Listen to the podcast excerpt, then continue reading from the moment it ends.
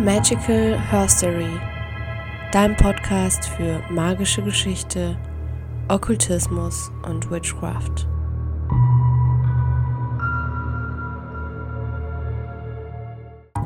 Hallo und herzlich willkommen zur zweiten Folge äh, von Magical Herstory.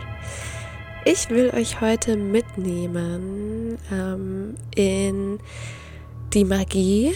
Wir schauen uns an, ähm, was die Definition von Magie damals war, heute ist und auch so ein bisschen die Unterschiede zwischen Hexerei und Zauberei.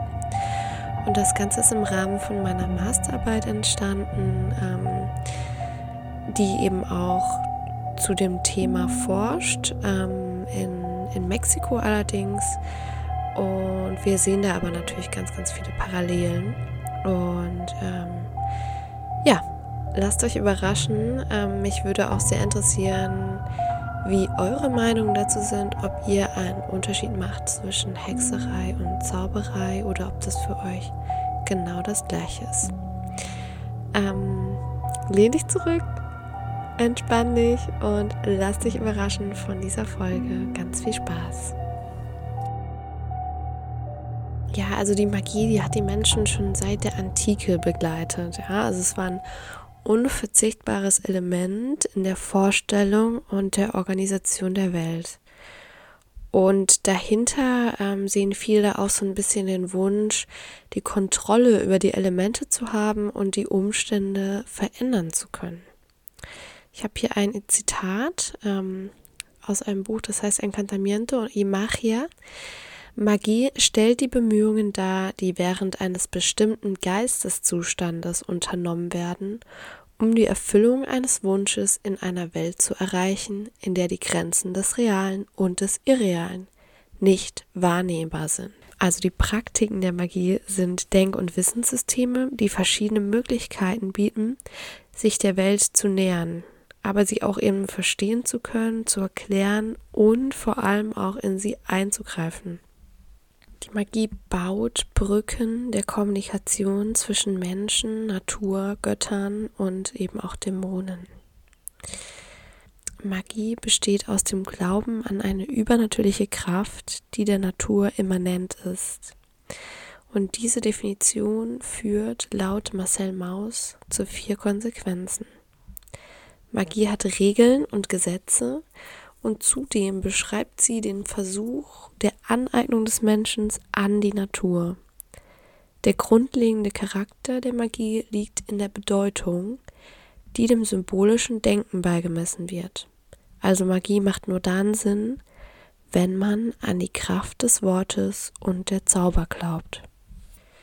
Die Magie hatte natürlich auch genau Funktionen im sozialen Leben, äh, wie beispielsweise Heilung oder Verfluchung, Geld, Glück, Macht, Liebe oder das Ändern des Wetterns. Sie gilt als Nebenprodukt der Religion, das die Bedürfnisse befriedigen würde, die die Religion nicht befriedigen konnte. Magie und Religion sind so miteinander verbunden, dass sie sich zeitweise überschneiden. Sie haben einen gemeinsamen Ursprung, unterscheiden sich aber wesentlich in den Mitteln, die sie anwenden. Der Unterschied zwischen den beiden liegt darin, dass der Religiöse nicht sicher sein kann, dass sein Wunsch erfüllt wird, während der Magier oder die Hexe für seine Praktiken gesetzmäßige Wirksamkeit beanspruchen. Also so bittet quasi die religiöse Person, während die Hexe fordert. Mit Ritualen war der Magier, die Hexe oder auch der Schamane ein Vermittler zwischen dem Übernatürlichen und dem Realen, zwischen dem Individuum und dem magischen Wesen, zwischen der Gottheit und seinem Gläubigen. Früher war es auch tatsächlich so, dass die volksmagischen Zaubersprüche sich kaum von den Gebeten ähm, unterscheiden ließen. Also auch die christlichen Gebete ähm, und die ganze kirchliche Symbolik mit den Heiligen war aus der Volksmagie ähm, damals gar nicht wegzudenken. Ähm, auch ganz besonders eben die Elemente des katholischen Heiligenkults, also die äh, Verehrung bestimmter Heiliger, Ähm, das war ein ganz, ganz wichtiges Mittel damals. Und der Großteil der Bevölkerung des Mittelalters und auch der frühen Neuzeit sah keinen Widerspruch zwischen der Anwendung von Magie und ihrem christlichen Glauben. Beide Systeme integrierten sich wechselseitig und auch äh, die, die Geistlichen vor Ort waren meist bereit, kirchlich geprägte Magie zu tolerieren.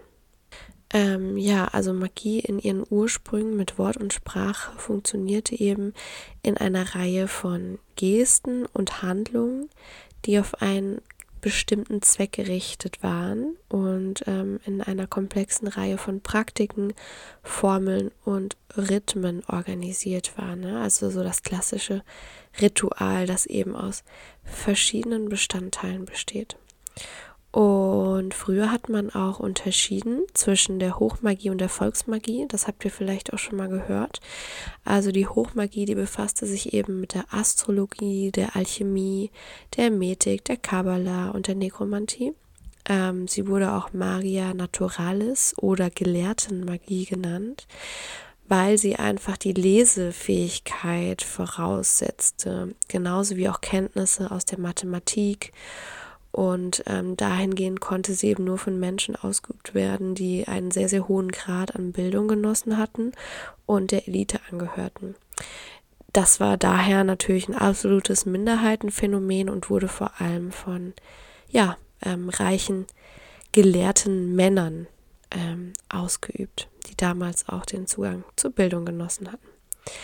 Die Volksmagie ähm, dagegen war ähm, die Magie des einfachen Volkes, wie das Wort auch schon sagt, mit Zauberei, mit Heilung und Weissagung. Ne? Also man hatte da auch Warzenbesprechungen, man hatte Kerzenzauber und ganz viel Kräuterwissen auch.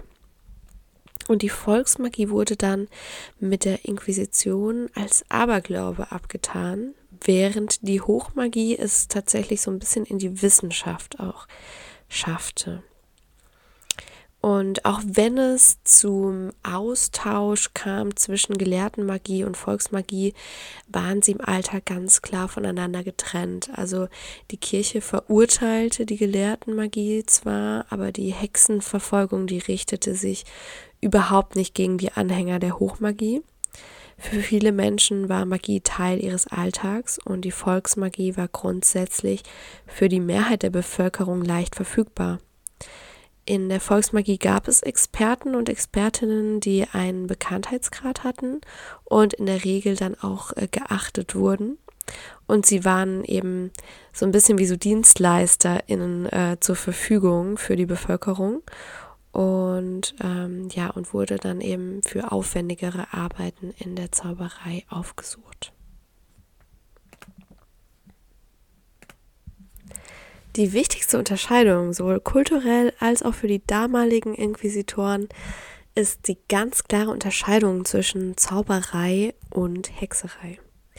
Es sind unterschiedliche Verbrechen gewesen, ähm, damals in den Augen natürlich der Inquisition mit unterschiedlichen äh, Bestrafungen und anderen auch sozialen ähm, Implikationen. Es war also nicht das gleiche als Hexe oder als Zauberer oder Zauberin angeklagt zu sein. In der heutigen Zeit ähm, gibt es jetzt keine konkreten, klar definierten Unterscheidungen mehr. Also auch im Spanischen ähm, hat man die Brucheria, also die Hexerei und die Hechiceria, das ist die Zauberei. Und diese Begriffe werden auch sehr, sehr gerne einfach in einen Topf geworfen. Ähm, also das, da unterscheidet man nicht mehr so krass. Ähm, in der Kolonialzeit war das aber wirklich anders. Es gab da ganz, ganz wichtige Unterschiede. Ich habe aber auch bei meiner Quellenforschung gemerkt, ähm, dass die Elemente gerne auch vertauscht wurden und dass etwas, was eigentlich nach Hexerei im klassischen Definitionsstil schreit, ähm, als Zauberei eingeordnet wurde und andersherum. Also auch da ähm, war es wohl nicht immer hundertprozentig klar. Also im volkstümlichen Sprachgebrauch der heutigen Zeit wird eben ein sehr, sehr breites Spektrum magischer Praktiken unter dem Begriff der Hexerei zusammengefasst und die Praktizierenden werden eben oft als Hexen bezeichnet, obwohl es eben unterscheidbare Merkmale gibt. Die spanische Sprache verfügt über eine sehr große Fülle an Begriffen, um die verschiedenen, ich nenne es mal Nuancen ähm, dieser Praktiken einfach zu klassifizieren und zu unterscheiden. Und diese sprachliche Vielfalt, die zeigt uns eben, dass in der Kolonialzeit die Vorwürfe um klar differenzierte magische Praktiken entstanden sind. Und die wurden eben explizit mit unterschiedlichen Begriffen definiert. Ähm, ja, und wir können auch mal im deutschen Sprachgebrauch überlegen, ne, was wir da so an Begriffen haben. Ähm, ne, wir haben auch noch zum Beispiel den Druiden, die Heilerin, ja, wir haben den Magier, die Zauberin, die Hexe. Ähm, es gibt auch ja, äh, Menschen, die sich Priester oder Priesterin nennen, also Mondpriester beispielsweise. Ähm, also auch da haben wir eine Fülle an, an unterschiedlichen äh, Begriffen, ne? Genau. Ähm, so, dann schauen wir mal. Da, die Hexerei, ähm, die war damals mit einem eher negativen Charakter behaftet.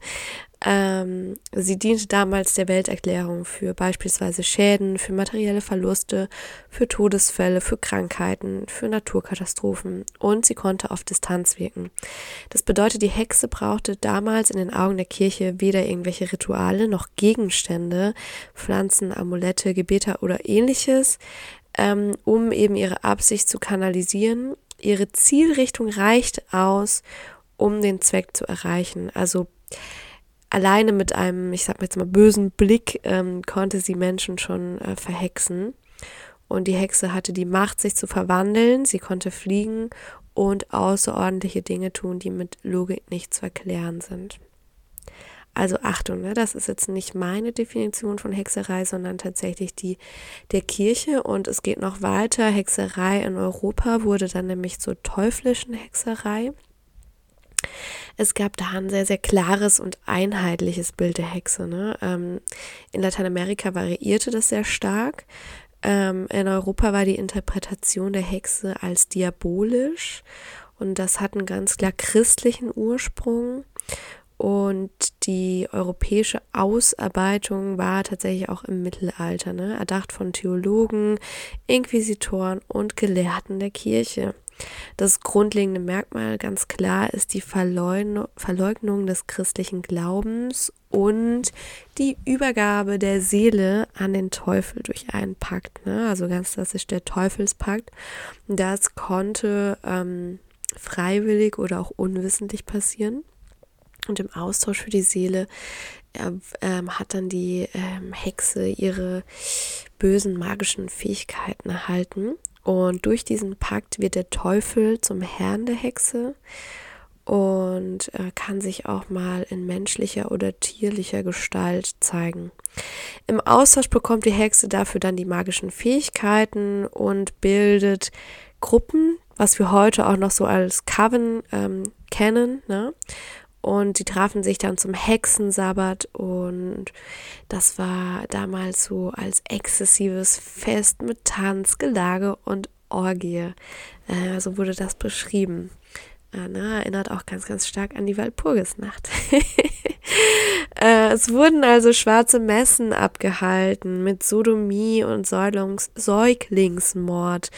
Und zu diesen Sabbaten flogen die Hexen dann auf ihren verzauberten Besen oder auf Dämonen in Tiergestalt. Und diese Dämonen, äh, die ermöglichten es den Hexen, Magie auszuüben, was zuvor dann eben im Pakt mit dem Teufel festgelegt wurde. Und man ging eben davon aus, dass diese Magie ganz klar auf Krankheit, Schaden und Tod abzielte und wurde dahingehend auch Schadenszauber genannt.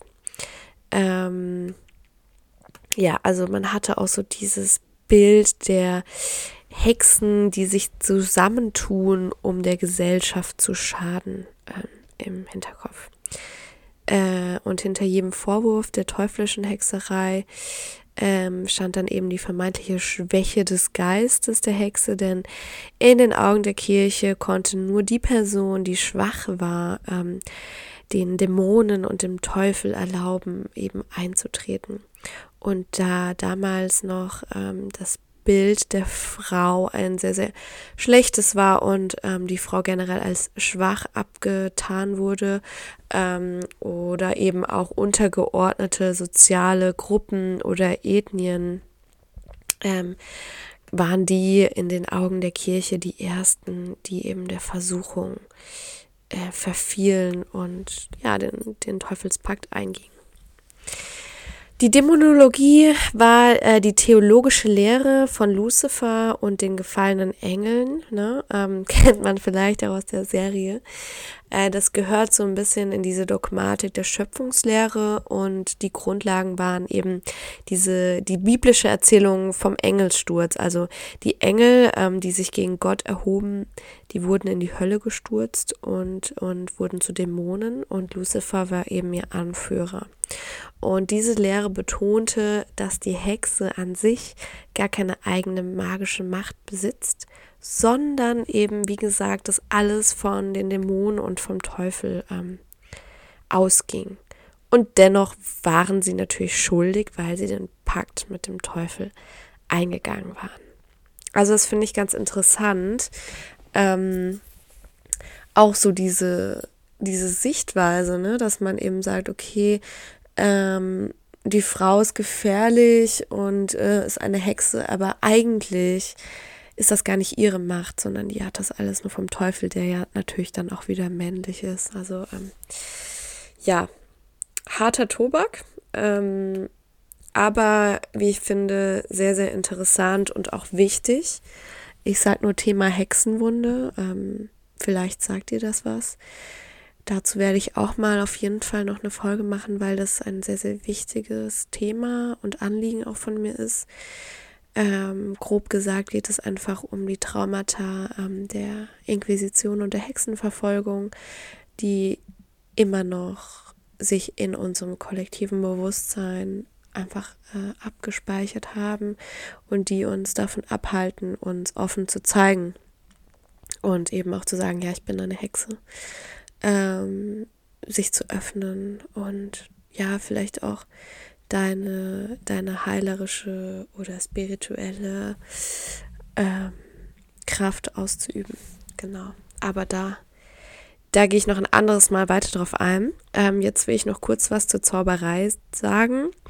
Und zwar war das dann eben die Magie, die ohne die Hilfe von Dämonen oder dem Teufel ausgeführt, ausgeführt wurde. Mhm. Also entsprechend wird als Hexenprozess dann nur ähm, das Verfahren gewertet, wenn es wirklich als Hexerei angesehen wurde. Und der Rest waren dann sogenannte Zaubereiprozesse. Äh, Zauberei konnte nützlich, aber auch schädlich sein. Das kam ganz auf den Willen des Zauberers oder ähm, der Zauberin an. Und das Wissen war oft traditioneller Art, also zum Beispiel gab es die Mutter an die Tochter weiter.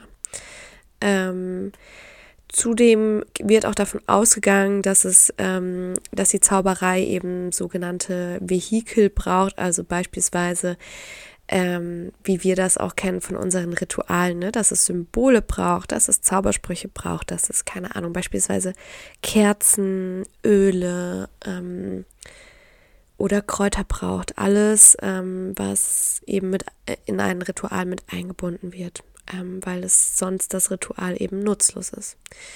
Genau, und ähm, die Zauberei ist eben nicht mit dem Teufel verbunden und hat medizinische, religiöse und auch amoröse Funktionen, ganz besonders beim Liebeszauber. Das war in Mexiko sehr, sehr verbreitet. Und es ist eine Praxis, die Wissen über die Natur voraussetzt. Also es muss weitergegeben werden und gelehrt werden.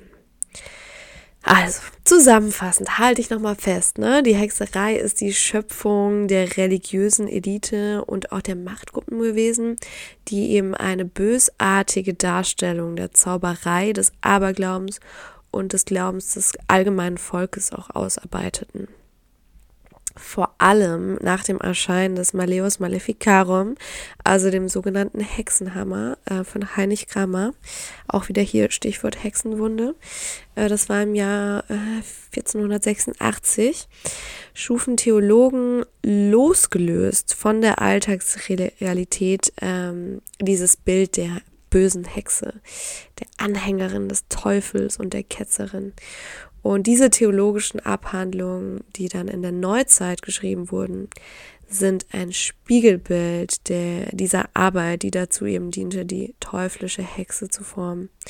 Und diese Auswirkungen waren so groß, dass ihre Darstellung auch noch heute in der kollektiven Vorstellung verankert ist. Ne? Also wir merken das ja auch, der Begriff der Hexe ist immer noch negativ konnotiert und ähm, dafür stehe ich auch mit meinem Wirken. Ich will, ähm, ich will diesen Begriff wieder positiv aufladen, weil es ist ein wundervoller Begriff und ich will nicht, dass das, dass das ein Tabuthema ist. Auch wenn es viele Leute triggert und auch wenn viele Leute denken, was, nee, ähm, nee. äh, ich werde diesen Begriff wieder positiv aufladen. Genau. Ja, ähm, also, ihr wisst ähm, jetzt so ein bisschen mehr zum Thema Magie, ähm, zur Unterscheidung zwischen Hexe und Zauberer und Zauberin. Ähm, wie gesagt, das ist nicht meine eigene Meinung, sondern das waren eben die damaligen Definitionen. Und heutzutage sieht man das eben ähm, ja wesentlich freier. Ich, ich für mich persönlich habe aber festgestellt, dass der Begriff der Hexe, wie gesagt, immer noch sehr mit Vorsicht zu genießen ist, dass viele Leute sich lieber Zauberin, Zauberfrau, magisch wirkende Priesterin etc. pp. nennen, um das Wort der Hexe ähm, ja nicht, nicht in den Mund nehmen zu müssen. Genau. Ähm, lass mir gerne einen Kommentar da, ähm, wie du dich selbst benennst, ähm, was, es, was es für dich bedeutet, eine Hexe zu sein oder ob du dich vielleicht doch eher als Zauberer, Magier oder ähnliches siehst. Und ja, ich bedanke dir, ich bedanke mich bei dir ähm, für dein Vertrauen und für deine Zeit und ich wünsche dir alles Gute. Bis zur nächsten Folge.